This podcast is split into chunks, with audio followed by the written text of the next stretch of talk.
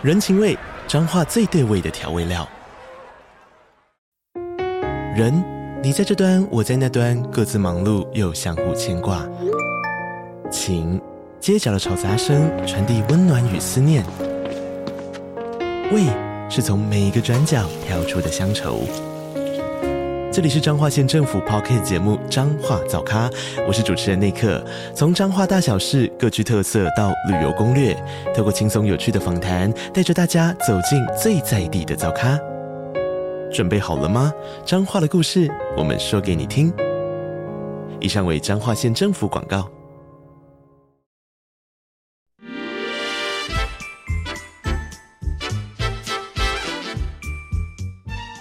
健康的身体，才有健康的生活。名医昂寇专业医师线上听诊，让你与健康零距离。这里是九八新闻台，欢迎收听周一到周五早上十一点播出的名医昂寇节目。我是肝胆肠胃科萧敦仁医师。那么今天节目呢，在 YouTube 同步有直播，欢迎听众朋友在 News 九八 YouTube 频道留言询问相关的问题。那我们在半点之后也会接听大家的 call in，有相关问题欢迎打电话进来。预告 call in 的专线是零二八三六九三三九八。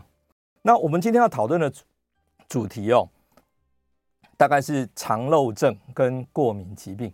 我在一月份的时候，在一月一号大概有讨论过鼻子过敏跟肠漏症。可是我们今天主题把它拿回来，我们主要讲肠漏症。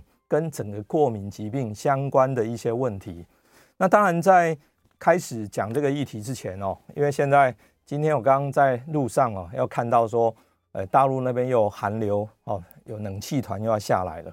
那我记得在一月二十四号左右呢，当时的那第一个冷气团，好，那让台湾的整个气温低到十度以下。那在一月二十四号的新闻呢，就播出说。全台四天累计三百一十三件到院前死亡的案例，四天就三百，超过三百件，实在是很夸张。那最年轻的一个才三十一岁哈，在台中哦，大概三十岁左右哦，就到院前死亡，就一个猝死。所以接下来这个寒流呢，我想可能会让这个过年比较像过年了哈，像昨天好热，一点没有过年的味道。那天气冷有过年的味道，但是呢，我们听众朋友大家也要小心，因为温度低真的会造成很大的问题哈。好，那在前几天，在一月二十七号，也没有几天前，就上个礼拜，同样是那一波寒流的最后结束的时候，那我们有一位皮肤科的我们的同僚哈，一位皮肤科医师哈，彭于斌医师，他就他在上海，他在早上在晨跑的时候。也忽然间啪就倒下去了，就一个猝死，也是一个心肌梗塞。那当然在这边提醒大家说，我们有在心脏病上面有个叫做清晨巨浪 （morning surge），也就是说在早上起床的时候，因为你从被窝里一出来，那个温度是忽然间下降的，很多心脏病会在这个时候发生。所以各位听众朋友，我想我们在清晨起床的时候，我们现在常常劝大家说，起床眼睛睁开。睁开了，你醒了，不要急着下来，不要急着离开被窝，稍微在被窝里动一下，动一下，手脚动一下，让身体暖和一些，再出被窝，这样比较安全。哈，不要立刻就起床，也不要像我们年轻的时候，砰一下就跳起来那样子。哈，对整个心血管来说负担会比较重。那我们也大概连续好几个月哦，大概就是这三个月在冬天哈，当然昨天已经立春了，好，可是常常讲说。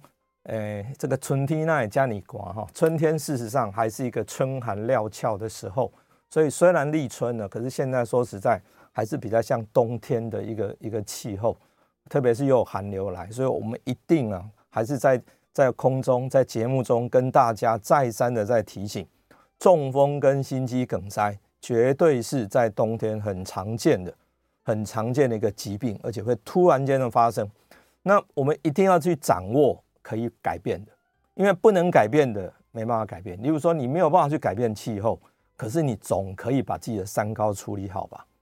啊，各位朋友，假设你本身有血压、血糖、血脂的问题，请问你多久没有量血压了？今天早上量了吗？我今天还没量，好，因为待会呢，我们我下了节目之后呢，那回到诊所去，我真的会量一下。好，上诊之前量一下，知道自己的血压多少。那有血糖高的朋友，你最近血糖多少呢？有没有量呢？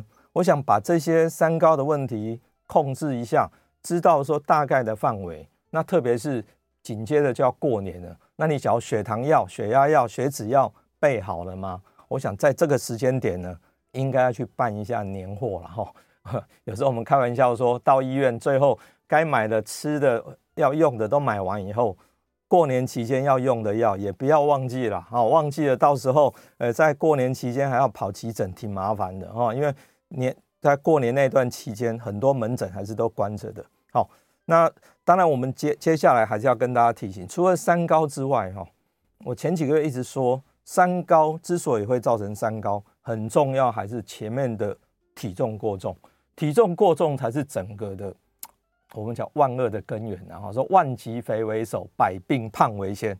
但是呢，肥胖偏偏就是在这几个礼拜，哈，这几个礼拜哦，一年当中最容易让人家体重上升的，就是从尾牙以后一直到我们提灯笼元宵节，就是这四个礼拜当中，现在就是在。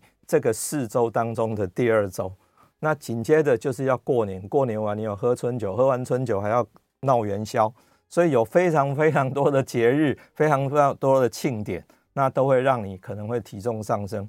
当然，我们归结起来，过年这段期间体重会上升有两大因素哦，这两大因素其实也不难理解哈。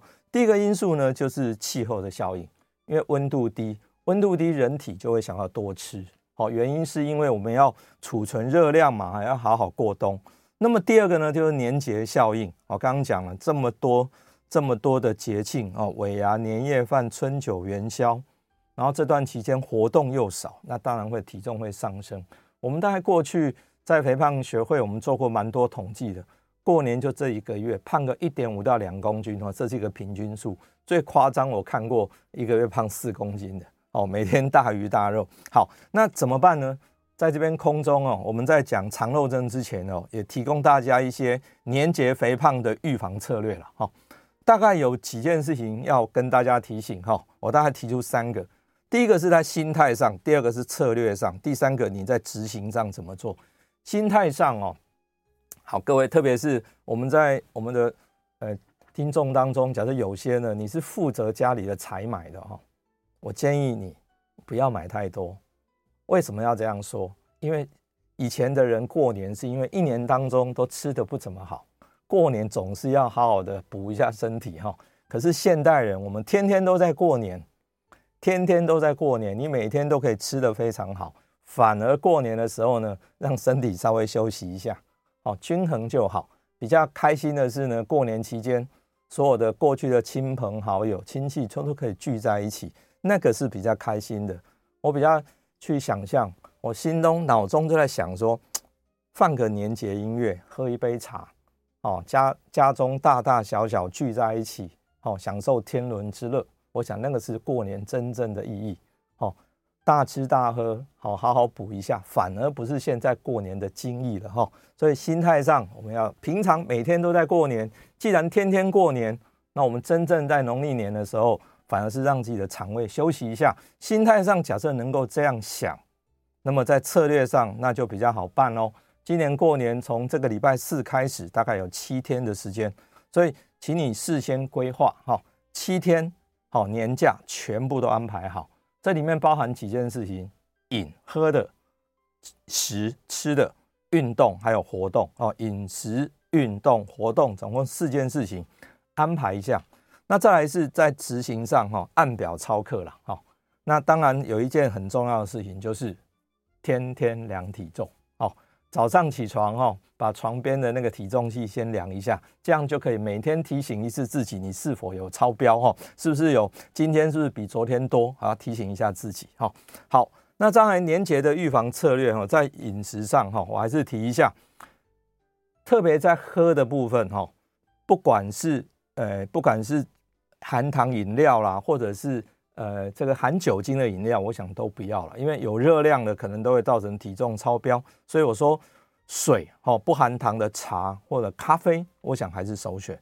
那当然你说啊，吃年夜饭难免说大家敬一下酒，浅尝即可哈。那个酒精不要忘记哈，每一卡的酒精它的热量是七卡，每一克啦，每一克的酒精是七卡，跟脂肪很像，脂肪一克是九卡，所以酒精是跟脂肪很近的哦。所以这个在饮料的部分呢，尽量就是用不含糖的水、茶跟咖啡。好，那在吃的部分的话，我只提两个原则哈，碳水化合物少一点。我记得在上个礼拜，我到一间工厂去，刚好去做临场服务，就工厂的厂务就很好心，他说：“哦，我家最近做了年糕，好好吃哦，炸的哈，很酥酥的，那就拿来吃一下。”一想哦，外面那个油哈，好像是什么含鸡混或什么哈，那里面的年糕又全部都是都是淀粉，说实在，那个是淀粉值非常高的。那体重控制偏偏就是要碳水不要太多，好，所以。过年期间这么多的糖果饼干，小心一点。好，那反而呢是要提高蛋白质的比例。好，所以蛋白质跟碳碳水化合物的比例呢，我们尽量提高蛋白质。好，那碳水化合物就少吃一点。好，我们大概就讲这两个原则。那运动的部分倒是也提醒一下大家，刚刚讲说我们每天早上都要量一下体重嘛。好，那除此之外呢，哎，有一有一件事情，过去我们一直讲说。天天一万步，健康有保护。可是过年的期间要出去走哦，路上人也不多。那你只要不想出去的话，当然你愿意出去走的话，那时候人不多哦，其实还不错，没有没有太多嘈杂的声音。你也可以在家里原地超慢跑，超慢跑并不难。现在在 YouTube 上面，你随便打开，你就打这三个字“超慢跑”。就会有很多老师录了视频，刚好三十到四十分钟，他就陪着你做运动，那么你一天的运动量也就够了，就这么简单，在家里就可以完成了。好，那否则就是多跟朋友呢，多出去踏青，好访友哈，就是不要在家里一直都在在麻将桌上，那我想那样子活动量就会很低，这样活动量低，那待会又吃比较多的年夜饭剩下来的东西，那真的会变胖哦。好，所以最后一句话就是：冬天正是减肥好时节，就是这个时间好好的做体重控制才是最聪明的。千万不要等到三月份，特别是三月底，天气比较温暖了，那衣服越穿越少的时候，哇，那个时候减肥门诊就就很热门了哈。每一年都是一样的故事，所以我们在快要过年、快要农历新年的这个时间点，二月五号提醒大家：冬天正是减肥好时节，好，预防胜于治疗。希望大家在这四个礼拜哈，通通不要让体重上升啊，过一个快乐的新年。好，那因为时间的关系，我们要赶紧就进入我们今天的主题了哈。我今天还是跟大家讲一下肠漏症哈，因为呃，自从我大概上个月开始讲以后，在门诊大概也多了很多这样的病人啊，真的真的这样的肠漏症哦，造成蛮多人的困扰。但是很多人一来都是问，怎么会肠漏？既然是肠子漏洞，因为肠漏这两个字是肠子产生漏洞，那很多人都说，萧医师肠漏是不是我就要做个胃镜肠镜去看看我肠子哪里漏洞了？哦，其实不是这样子哈，其实不是这样，因为你真的用胃镜肠镜去看，你是看不到那个漏洞哦，因为它的漏洞很小，小到你必须要用电子显微镜才看得到，所以或许我们用一个比较。比较你大家能够理解的所谓肠漏症，就是你肠子黏膜的渗透性变好了，本来不应该进到体内的，却进到体内了。因为我们这里要想，我们人体要保护自己，皮肤是一个很重要的保护。可是当你吃东西进去，请问在在我们的胃跟肠子的里面，算是人体内还人体外？哦，这个可能就是大家要思考一下。哦，其实。在我们肠子里面算是人体外，因为它跟口腔、跟肛门这个是整个通的，所以它是通于外界。既然是通于外界的话，你吃进去的东西又不是完全的无菌，那么这个时候人体当然要想办法去阻绝这些可能有害的东西进入体内啊。所以肠道就布建了一大堆的神经系统啊、免疫细胞，就是要让这个外来的毒物。比较大分子的食物不会进入到体内，但是在某一些状况下，当你的这个肠黏膜这个防护的，哦，防护的这个关卡，当它受伤的时候，这些有毒的物质就会进入到体内了。这个时候就叫做肠漏。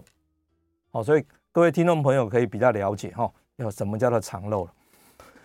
所以，我们肠黏膜当然哈，因为肠子哈，我刚刚讲说，它为了要保护这一些有毒的东西不要进体内，它布建了很多层。第一层是黏液层，黏液层就是我们呃家里的妈妈在处理猪肚的时候，各位还记得吗？那个猪肚要明矾去弄啊，最后还用米酒去洗，就是要把那个我们用台语讲公尾腥哈，有那个黏液层，把那个黏液层要把它洗掉，那样。这样猪肚它是洗干净了，而那个黏液层在肠在肠子里面也是一样。我们吃猪肚汤哦，或者猪肠汤，也都是要把里面那一层洗掉。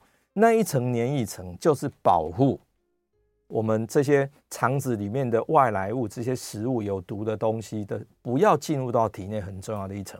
可是偏偏有时候那一层会被破坏，被破坏的时候就会出问题，以至于这个上皮细胞，甚至于说这个黏膜固有层。它就没有办法，就是侵入到体内了，所以这个叫叫肠漏。但是肠漏很多，那肠漏怎么会造成呢？很多人讲说这个挺麻烦的，怎么会造成肠漏呢？因为肠漏造成以后，你可能造成免疫过敏的问题，也可能造成自体免疫的问题。我们先来谈谈说肠漏以后产生什么疾病。好，我们再来讲原因了哈。肠漏常见的造成的疾病就是，例如说大肠急躁症。一天到晚拉肚子，哦啊拉肚子也不会瘦啊，因为是大肠本身太敏感了。好，再来是发炎性大肠炎，例如说克隆氏症、溃疡性结肠炎，还有一个酒，诶，就非酒精性脂肪肝，诶，肝脏也受伤哦，因为你从肠子吸收那么多毒素，全部跑到肝脏去处理，所以非酒精性脂肪肝也是因为肠漏症，然后吸收这些毒素要肝脏处理，肝脏就受伤了。还有一些病人他会无缘无故的发烧。哦，找了看了很多医生，怎么找都找不到感染源，原来是肠子肠漏了。那过敏的疾病，例如说异位性皮肤炎、过敏性鼻炎、气喘这一些哦，都是我们讲过敏三兄弟，这三个都是跟肠漏有关的。好，那再来是关节炎、关节疼痛或者肌肉痛，哦，什么纤维肌痛症啊，哦，这个很多就是一直痛也找不到原因。然后还有大脑也有问题，哦，脑子呢发生耳鸣、眩晕、脑雾。甚至于忧郁、焦虑，这些都可能跟肠漏有关啊。因为我们现在一个很有名的嘛，我们叫做肠脑轴。原来我们肠子跟脑部之间是会透过一些神经系统，跟一些诶我们肠道的菌丛会互相沟通的。哦，好，那在自体免疫的问题，这是比较最近真的常常碰到。比如说干燥症的病人，他眼睛就是很干，每天都要点眼药水。或者我最近碰到一个小朋友，他小时候就被诊断红斑性狼疮，那一直被医生开给他吃免免疫抑制剂。可是他说我最近比较好啦，好，那还要再继续吃吗？那事实上一看他是肠漏症的患者，实际上好好的诊断好以后可能会比较好一些。还有一些像类风湿性关节炎啊或肝腺啊，另外一种哈，最后一个就是我们讲说慢性疲劳症候群。哇，这么多的慢性病，原来都跟肠漏可能有关系啊。好，那这些通常在不同的科别，比如说你在肠胃科，你你你过敏异位性皮肤炎，你就在皮肤科；过敏性鼻炎，你就在耳鼻喉科；气喘，你可能就是在胸腔科；那眩晕，你可能在在在，你可能在耳鼻喉科，也可能在神经内科。可是这一些，有可能它整个根源都是在肠子，都是因为肠漏所造成的。好，那这么多疾病跟肠漏有关。那为什么会引起肠漏呢？好，我们来讨论一下。好，我讲我要讲的第一个就是酒精。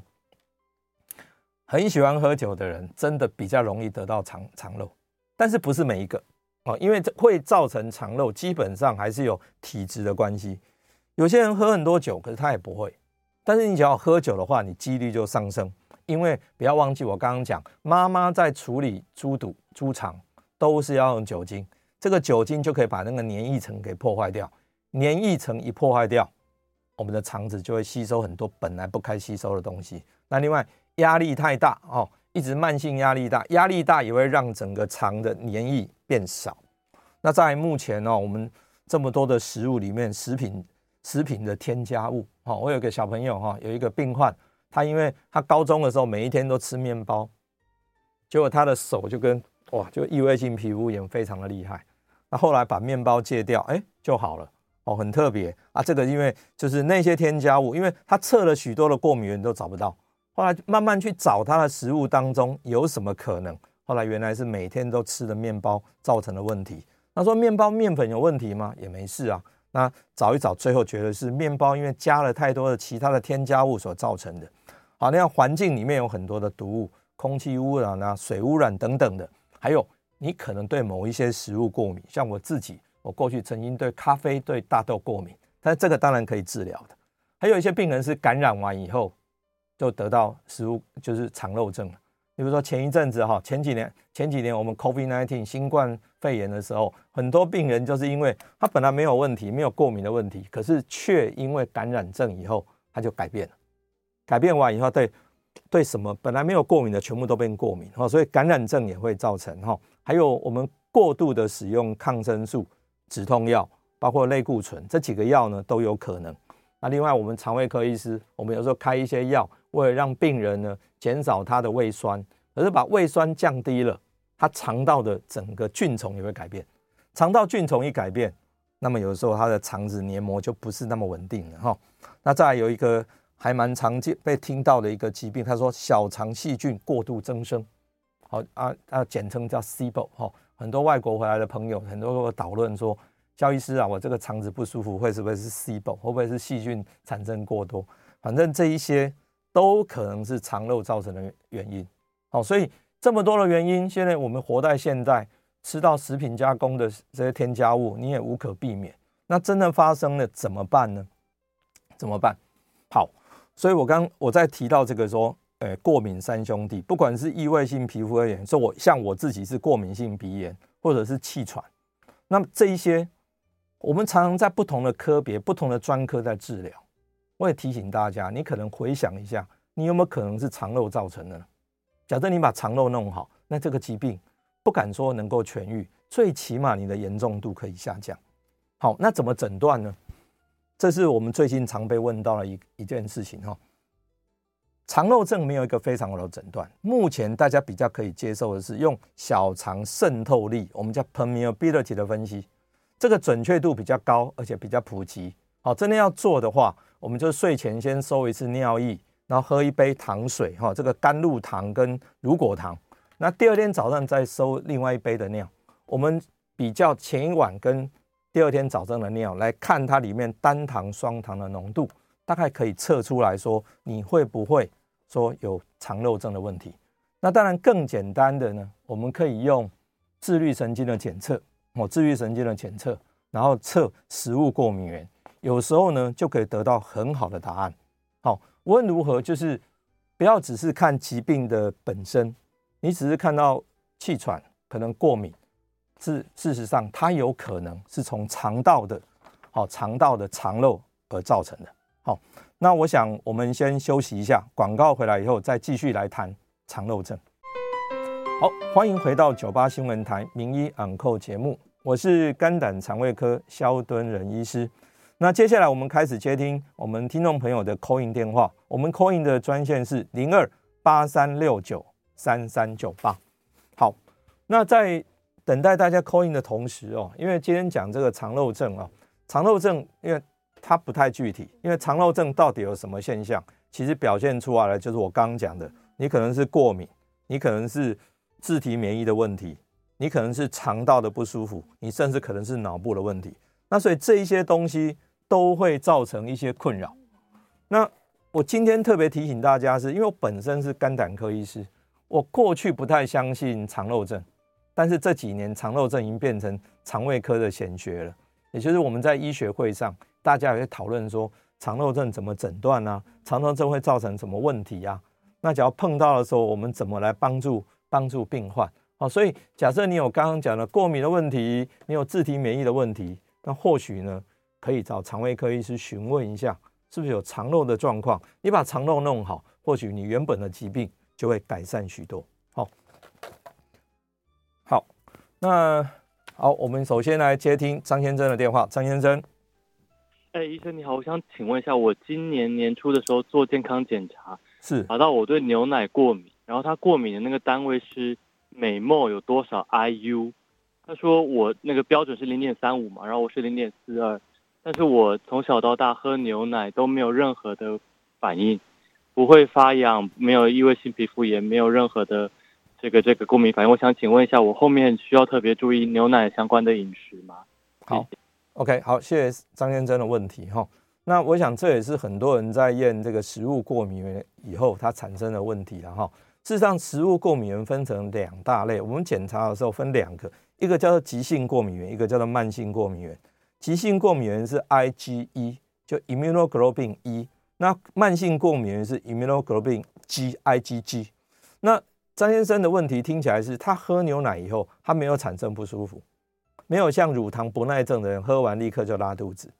可是为什么会医院产生？他告诉你说：“哦，你那个测起来的对牛奶的蛋白质的抗体浓度比较高呢？因为它是一个慢性过敏的一个数字，也就是说，你可能产生了一些你身体的一些反应，而且你身体已经对这个蛋白质的某一个氨基酸段产生了一个抗体。那它到底对你造成了什么影响？哦，因为你没有描述你的症状，我不太清楚。或许你都没有什么问题。”这个时候，我建议你，你可以做一下自律神经的检测，看看你的副交感神经是否会过高。因为当你身体产生一些肠道的一些呃过敏反应的时候，自律神经里面的交感跟副交感当中的副交感会升高。这个时候，你可以看说是否真的有问题，因为它的表现是非常我们讲 insidious，有时候是 你你不太清楚，而且不太明显的，像说慢性疲劳症候群。我以前听到这个名词就很 confused，后来意思是说我明明就睡很饱，可是我每天还是觉得很累。那查了半天什么都没有，可是这种人一个特色就是副交感神经好高啊，因为当你造成肠漏症的时候，你副交感高，因为副交感高，我们交感副交感，交感就像人体的油门，副交感就是刹车，副交感太高的时候就是刹车踩太重，以至于整台车不会动，那人就觉得累累的，所以。可以透过我们叫做 HRV 啊 Heart Rate Variability 心率变异的检查来看你自己本身自律神经的状况，或许可以给张先生一点点提示，说到底有没有因为这个牛奶而造成问题。但是我也提一下说，我常常跟病人讲说，哇，牛奶过敏那怎么办呢？哈，病人很焦虑，我说。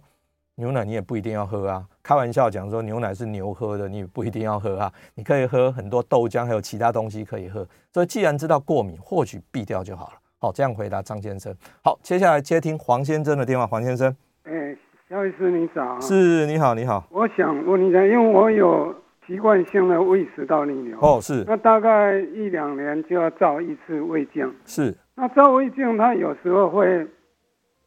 拿一种质子帮补哦，那有时候会拿这个德喜胃通，哎、哦，那有时候会拿花嘛，哦，那我照了胃镜以后，大部分都会拿那个德喜胃通嘛，是是，或者拿那个质子帮补，那吃了以后，他就长期给我吃这个花嘛，那到底这三样药，哦，到底是哪一种比较有效？那现在这。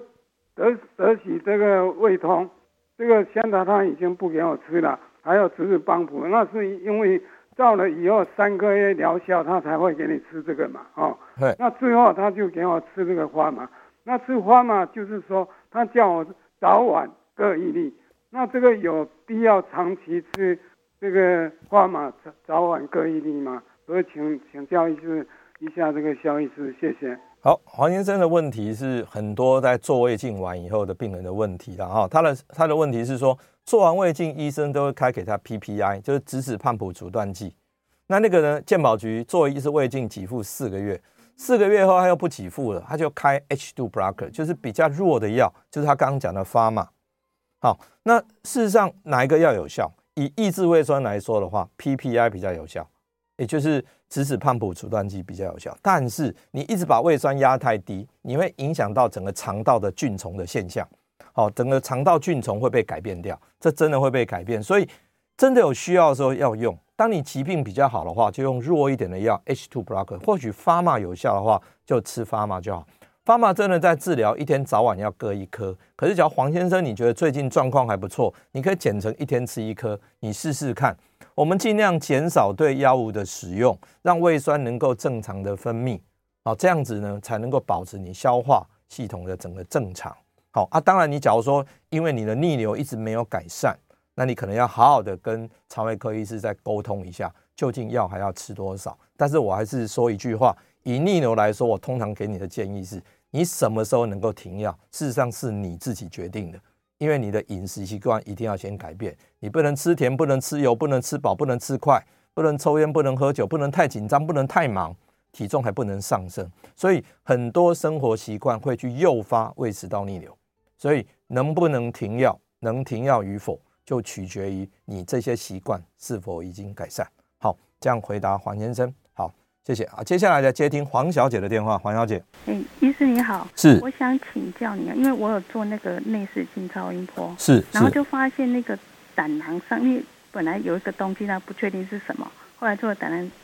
超音波内视镜超音波有确认它是那个肌腺增生哦，那有二点四公分。那我现在就很困扰，说我是要做这种这种，诶，我要做预防性的治疗，把胆囊拿掉，还是说有什么预警的时候我才要去做对它做处理？那我是目前是觉得没有什么症状。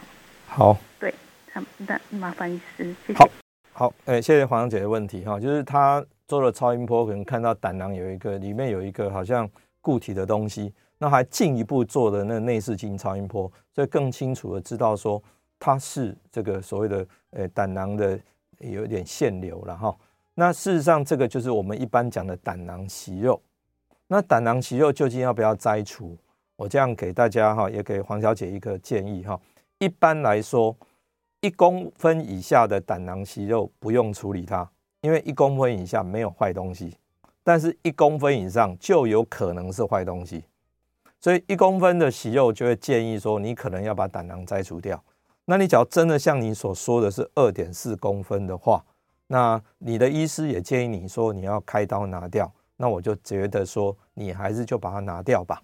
就像我一个病人，有一个女病人也一样哈，大概四十几岁，我第一次看到她本来是零点六公分的息肉，过了一年呢。变成一点六，那我跟她说哇，你要开了，结果她就犹豫犹豫，再过了过了大概半年再做哇，变二点四公分，这是切下来还真的是胆囊癌。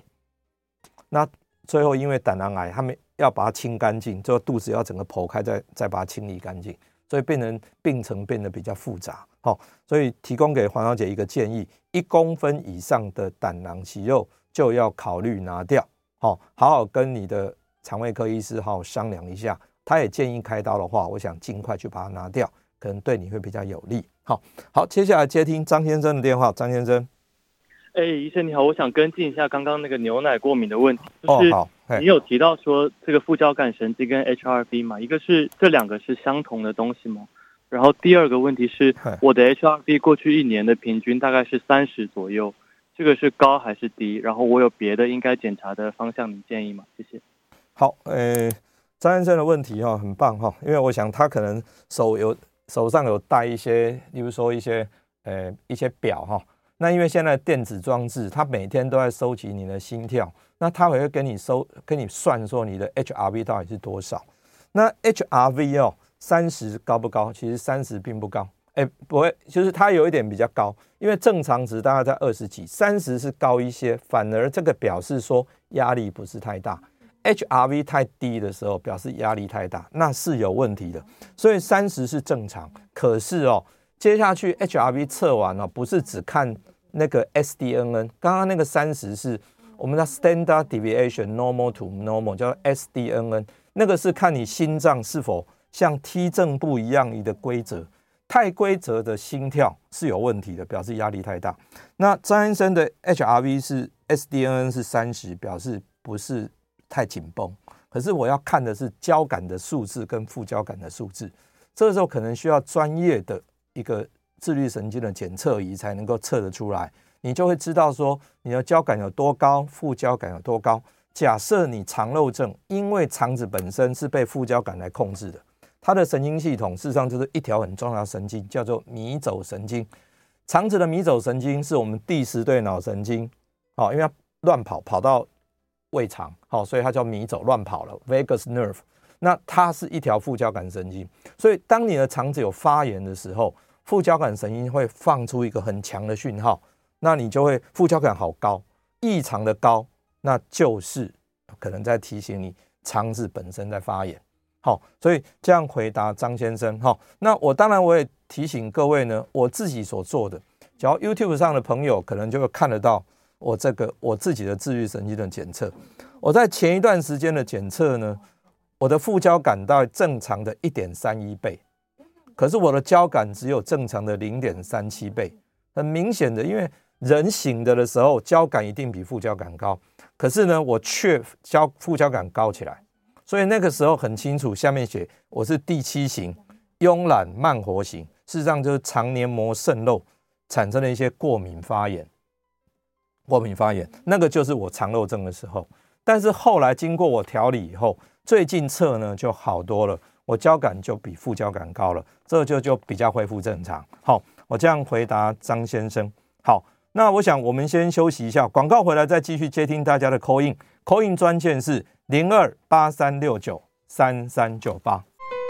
好，欢迎回到九八新闻台名医昂扣节目，我是肝胆肠胃科萧敦仁医师。接下来继续接听听众朋友的 call in 电话，call in 号码是零二八三六九三三九八。好，我们今天一直在讨论哈这个肠漏症啊跟各种疾病的关系哈。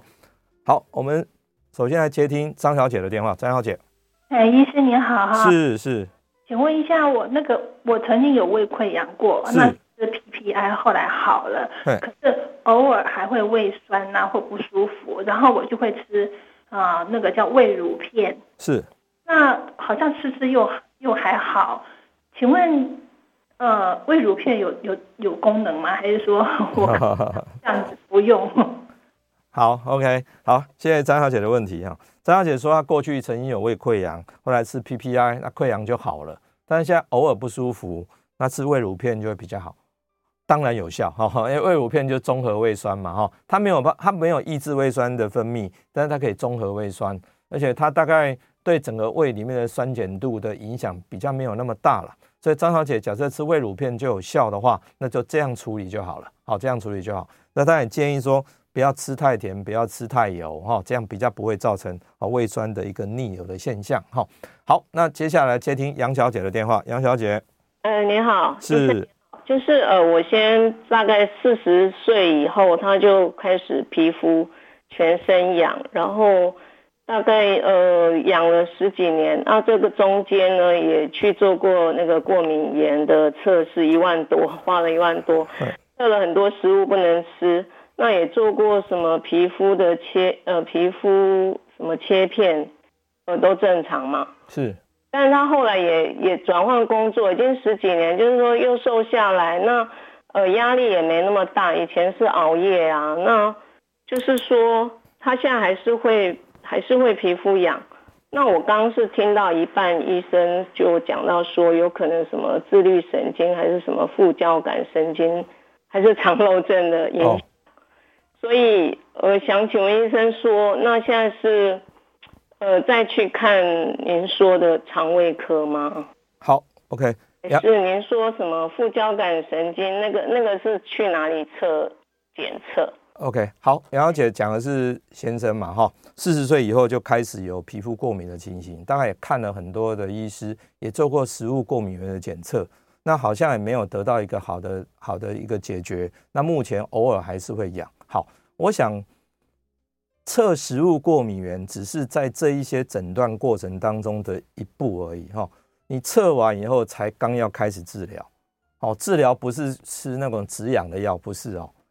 我们真的治疗是要把肠黏膜给它修补好，所以它要花一点功夫。而刚刚讲自律神经的检测也是诊断的过程的一个步骤。自律神经的检测测起来副交感高，嗯，很像肠漏症。第二步，我们现在先测你的过敏源，你到底对什么过敏？好，然后就开始我们五 R 的治疗。肠漏症有标准的五 R，第一个就是要先避掉过敏源，所以刚刚测那个食物过敏的目的就是要把它避掉。避掉以后，再第二件事情，哦，你可能必须要补充一些好的一些，呃，可能包括酵素，让你的消化更好一点，哦，好，那第三个，你要吃一点益生菌，哦，要把肠道菌层重菌丛重建。第四个，你要用左旋麸酰氨酸去修补肠黏膜。第五个，你要让自己压力不要太大，生活作息非常的正常。好，这是一个五 R。那在好，我们假设在那个呃 YouTube 上的朋友就看得到，我大概在在 PowerPoint 上面有秀这个五 R 哈。第一个就是移除，把过敏原移除。那么第二个呢，就是 Replace 哦，你用一些好的食物来取代哈。第三就是使用益生菌。第四用左旋夫烯氨酸来修复。第五舒压平衡的生活，这个才是治疗。所以杨小姐，假设说你的家人还有这样的问题的话，那你要找专门有在做肠漏症检查的医生的的门诊来看才有办法。假设他没有在看肠漏症，他只会给你症状治疗，那就失去了肠漏症检查跟治疗的目的了。好，不是说所有肠胃科都有做哈，因为目前这个是一个新的一个学门哈，所以你要找一下看谁有在做啊。当然我因为我诊所在桃园，大家只要不嫌远的话，当然也也也欢迎大家来哈。好，那接下来来接听这个徐小姐的电话，徐小姐，喂，医生你好，是我我现在六十六岁，是我从小学我就开始肠凹塞，然后我到了。我到了 teenage 的时候，我发生了两个疾病，就是一个是北呃，就是呃呃呃干燥症，还有一个就是 Behçet，就是我有风湿关节。是。然后我我以前是大量吃类固醇，我现在靠运动，我好多了。可是我的我我最痛苦的就是我的我的肠我的落塞拉拉肚子拉得好严重，我差不多一一个月我差不多最少十天拉，然后我。我不知道怎么办呢？我吃止泻药只能只能舒缓症状，但是对我来说，我我实在不太方，就是很痛苦。然后我我我是应该是疾病吗？就是我先天的吗？因为我我从这样子多年来，那我我我吃东西，我严重的时候我要怎么保健？像我是我很严重的时候，我就是吃白饭。好，不然不知道怎么办。好，谢谢徐小姐的问题。徐小姐其实还蛮典型的，就是我们肠漏症的病人的一开始跟最后的结果。好，田小姐说她小时候呢就常常拉肚子，那当时候诊断就是大肠急躁症。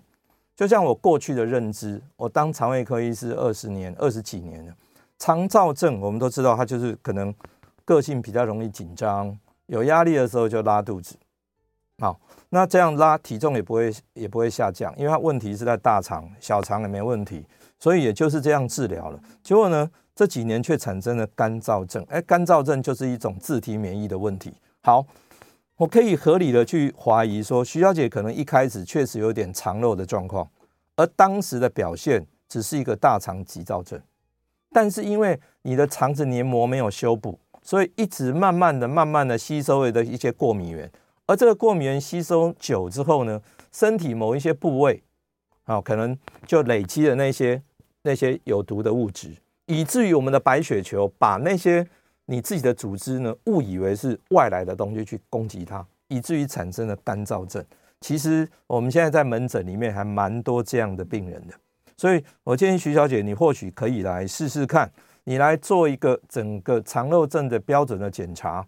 假设你也是目前副交感很高，那也找到一些食物过敏源，你修整修修整个是整理一下你的食物内容以后，你整个整个呃肠燥症还有干燥症的问题，我想都会获得改善。好，以上回答哈。好啊，接下来接听刘小姐的电话。刘小姐，哎，医师您好。哎，是。我我的问题是，嘿，我有诶照胃镜，嘿嘿。什么？哎、欸，胃酸过多，然后医生开那个胃胃全的药给我。嘿，啊，那个药，因为他开我他开的啊，我吃完了，我刚好在南部，所以我就自己到那个西药房去买。然后西药房跟我说，这个药是很，就是说很来，不能一直吃。哦。是这样吗？啊，那我要吃到什么时候？因为我回到台北，我会在门诊嘛。哼是。那啊，我现在要知道的是，这个我要吃到什么状况，这个药才停下来，才可以停。好，OK，好，刘小姐你的问题啊。说你做完胃镜以后，医生开了胃全。哦，胃全是什么药？因为中文我不我不知道了哈，但是我知道是胃药的一种。就你到南部去，南部南部的药师跟你说那个药哈很强哦，不能一直吃，本来就是不要一直吃，你要听你的医生讲，不要只是去买药。所以你要回过头去跟肠胃科医师商量，究竟那个药你要吃多久哦？否则吃太久的话，就像我刚刚讲了，吃太久的 PPI 也是造成肠漏症的原因之一啊。因为你吃那么久的 PPI，你的整个肠道的酸碱值被改变，酸碱酸碱值被改变，你肠道的菌相整个都被改变掉。菌改变了，你们肠道一定黏膜会受伤。好，所以所以说胃药不要一直吃，好，不要一直吃。好，那我想我们今天哦，我今天真的有一些案例哦，有两个案例，包括我自己没有跟大没有来没有时间跟大家分享了。但是总归一句跟大家讲，这些过敏的疾病、即自体免疫的疾病，包括脑部晕啊什么这些疾病，假设呢你一直在专科的地方一直在治疗，可是呢好像可以控制，但是又无法根治。事实上，大家不妨想想，你问题会不会来自于肠道？会不会是有肠漏的问题造成的？因为最近一些数据显示，大概台湾人有八成人有肠漏的现象。好，套一句希伯克拉底斯他讲的话，在西元前三世纪讲，所有疾病皆始于肠道。所以，我们如何去保持肠道的健康，我想是非常重要哈。在这个新春哈，我就是今年哈，那讲个问题哈。呃，希望大家身体都健康了哈啊，龙年行大运。好，那我想呢，呃，今天节目就进行到这里。那我是肖敦仁医师，也非常谢谢大家今天的收听，再见。